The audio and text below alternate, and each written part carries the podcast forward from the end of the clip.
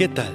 Bienvenidos una vez más al devocional con el pastor Gerson González, donde día a día nos acercamos a las escrituras para conocer y experimentar el poder del Evangelio. Deseamos que seas grandemente bendecido mientras escuchamos la palabra de Dios, porque la palabra de Dios no está presa. Comenzamos. Hola, el Señor te bendiga en esta ocasión. Vamos a tomar las palabras y meditar en estas pequeñas palabras de Robert Hawker. Llama a mi errante corazón a casa. Querido Señor de tu pueblo, deja que cada tarde suene la campana de la memoria para llamar a la casa a mi pobre corazón errante y cuando el tumulto de un mundo ocupado que no puede satisfacer y lleno de problemas haya terminado, oh, por gracia, hacer lo que mi Señor hizo, despedir a la multitud y apartarse a la sagrada montaña de la fe y el amor del Señor Jesús, a meditar y orar. Amén. Bueno, yo creo que cuando Hawker nos está llamando realmente a buscar al Señor en este nivel, a esta altura de retirarnos como Jesús lo hacía a la montaña, a la soledad de la madrugada o de la mañana, podemos reconocer la necesidad que como hijos de Dios aún tenemos de responder al llamado de Dios en la oración. Y es que cuando corremos a Él por nuestra porción diaria de gracia, de la palabra o de comunión con Él, podemos tener fuerza para resistir la tentación, como William Bryce ha dicho. Oh Señor, no tengo fuerzas para enfrentarme a este gran enemigo. Confieso que es mi deber resistir esta tentación, pero es tu promesa la de apoyarme en esta tentación. Por eso me pongo en tus manos. Amén. Y yo creo que eso es una buen eso es un buen entendimiento para cada uno de nosotros.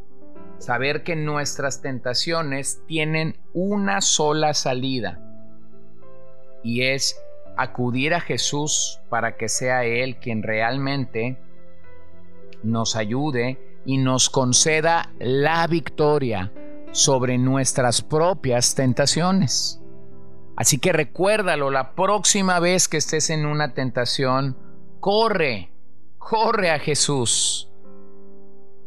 Bueno, y el día de ayer iniciamos nuestra, nuestro estudio en el Salmo 111, nuestros devocionales en este salmo, y el verso 1 nos invita realmente a alabar al Señor.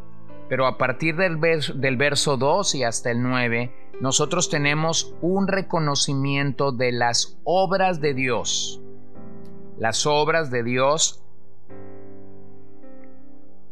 específicamente en su creación, en su providencia y en su gracia. Así que permíteme acercarme a lo que los versos siguientes dicen. La palabra obras es maasim, se refiere a aquello que Dios creó. Yo creo que hacemos bien en recordar que Dios creó ex, nilo, de la nada. No tomó ni un solo material cuando no había absolutamente nada de lo que hoy conocemos. Él lo creó todo. Esto lo enfatizamos porque a diferencia de cualquier inventor, el Señor realmente partió absolutamente de la nada para crear todo lo que hoy es visible. Esto nos recuerda su diseño creativo, su poder creador, su número, su tamaño, incluso lo diminuto de Dios es sumamente, excesivamente grande para nosotros. Las obras de Dios y su palabra son temas que no pueden separarse en la Biblia. Lo que Dios dice en su palabra siempre fue llevado a la acción. Ahora pregúntate esto. ¿Por qué consideras importante recordar las obras de Dios en tu vida? Somos tan dados al olvido de lo bueno, somos tan, tan dados al olvido de lo misericordioso que Dios ha sido por nosotros. Pero este es un salmo que realmente es un testimonio vivo de lo que Dios dice en su palabra y de que lo que Dios declara en ella se lleva a cabo. Aquí vemos sus obras en la creación claramente. Así que permíteme describir lo que estos versos nos están diciendo. Verso 2. Grandes son las obras de Jehová, buscadas de todos los que la quieren. Así que el salmista sugiere que investiguemos acerca de estas obras poderosas. Hay mucha investigación que su único énfasis es atentar contra el creacionismo, saber cómo realmente fue el origen de la raza humana. Pero si tan solo nos detenemos a investigar las obras de Dios, el resultado de ellos será que nos encontraremos más y más como un Dios todopoderoso. Como alguien ha dicho, poca ciencia te aleja de Dios. Mucha ciencia te acerca cada vez más a Dios. Así que nosotros nos acercamos a meditar y a reflexionar en las obras de Dios para glorificarlo, para exaltar cada detalle de lo que Dios ha creado. Nosotros realmente nos estamos deleitando en los detalles de sus obras. Por ello, encontramos gran gozo en ir a las escrituras y tener el testimonio claro de Dios. Cuando un científico se acerca a esa investigación para dar gloria al Señor, no cabe la menor duda que Dios lo bendecirá. Esto es lo que el verso 10 declara en este salmo y que es básicamente la respuesta cuando nos habla de la mirada a la sabiduría y la meditación en el temor del Señor. Ahora, observa lo que dice verso 3. Gloria y hermosura es su obra y su justicia permanece para siempre. Observa cómo del plural pasa al singular, destacando así su obra particular y especial, es decir, la salvación. Aquí se muestra el acto providencial de Dios o la manera en la que Dios se nos ha adelantado para proveernos salvación continua su obra en nuestras vidas como sus hijos es única, es portentosa a cada momento. Nosotros la hemos experimentado de formas distintas. El salmista nos afirma que Dios siempre hace lo correcto en pro de nuestro bienestar, aunque muchas veces no lo entendemos.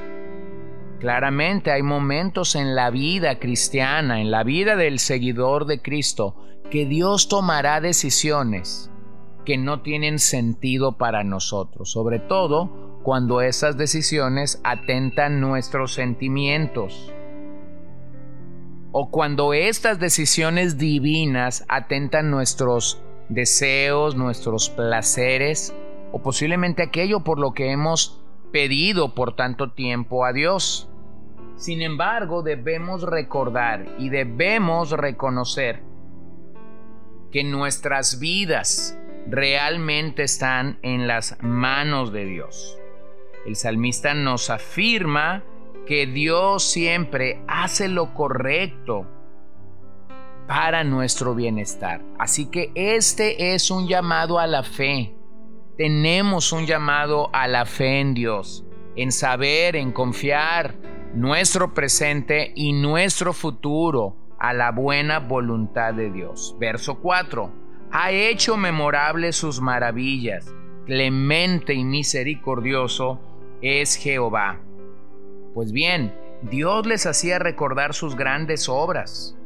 Esto pudiera referirse a lo que Él hizo por su pueblo en el desierto. Ellos pudieron ver la clemencia y la misericordia de Dios en todo, en todo momento, en toda circunstancia. Así que la idea de este verso es que las obras de Dios han sido plantadas y llevadas a cabo para que permanezcan en nuestro recuerdo.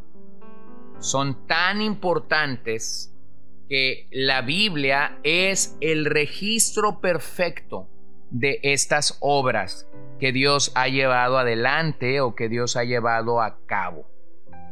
Juan Crisóstomo, el gran predicador o el pico de oro, como era reconocido, declaró, la justicia de Dios y su misericordia siempre van unidas, pues si Dios solo procediera según su justicia, todos pereceríamos, y si actuara solo en su misericordia, la mayoría se desviarían. Y finalmente el verso 6 dice, el poder de sus obras manifestó a su pueblo, dándole la heredad de las naciones. Bueno, pudiéramos pensar que el verso 5 se refiere a la providencia de Dios con Jacob y la manera como Dios lo preservó por medio de José. De tal manera su mano se movió en su pueblo que lo guardó en el desierto y lo hizo entrar a la tierra prometida, dándole por heredad la tierra que él decidió darles. Así que una y otra vez el pasaje nos demuestra que Dios tiene poder en sí mismo y de hecho lo ha manifestado siempre a favor de su pueblo. Con el pueblo de Israel fue con obras donde mostró su poder de forma física y mayormente en nuestros días lo hace a través de la salvación de nuestros pecados. Aunque tiene el poder para seguir moviendo su mano a favor de los suyos como Él quiera hacerlo. Sin embargo, pareciera ser que Dios permite el dolor o el sufrimiento en nuestras vidas para entonces mostrar su brazo poderoso en nuestras vidas por medio del clamor o cuando clamamos. Observa lo que Lucas 1.51 nos afirma en cuanto a esto. Hizo proezas con su brazo, esparció a los soberbios en el pensamiento de sus corazones. Así que hermano, regocíjate y alaba al Señor porque aquí hay verdaderas razones, específicas razones para tú y yo venir en alabanza delante del Señor. Padre, te doy gracias esta mañana porque podemos ver tu obra en toda la creación, pero también podemos ver tu obra en nuestras vidas. Así que permítenos unirnos al latir del salmista para decir, grandes son las obras de Jehová. Gloria y hermosura es su obra. Has hecho memorables maravillas, oh Señor. El poder de tus obras has manifestado a tu pueblo. Y yo pido que eso sea una verdadera realidad para todos nosotros. Y lo pedimos en el nombre de Jesús, dándote todo el honor toda la gloria y todo el reconocimiento que tú mereces como el Dios creador, como el Dios providente, como el Dios soberano. En tu nombre oramos, Señor. Amén. Gracias por acompañarnos el día de hoy. No olvides compartir este devocional con todos tus conocidos y recuerda que puedes seguirnos en Podbean, Spotify y Facebook como CCBN Los Mochis para que puedas escuchar todos los mensajes, los devocionales y también seguir nuestras transmisiones en vivo. Esperamos que nos acompañes el día de mañana. Que el Señor te bendiga.